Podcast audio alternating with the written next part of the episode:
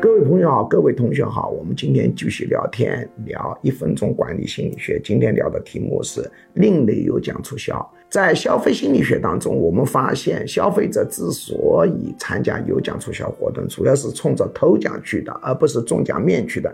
所以这一个定义就要求我们在有奖促销的时候，把资金主要集中于抽奖。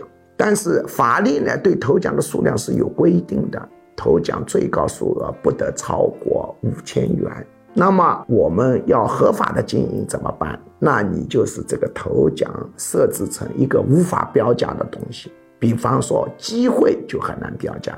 比如我头奖不是五千元，也不是价值五千元的东西，而是一种到上海来工作的机会，这就是既有吸引力又合乎法律，而且无法标价。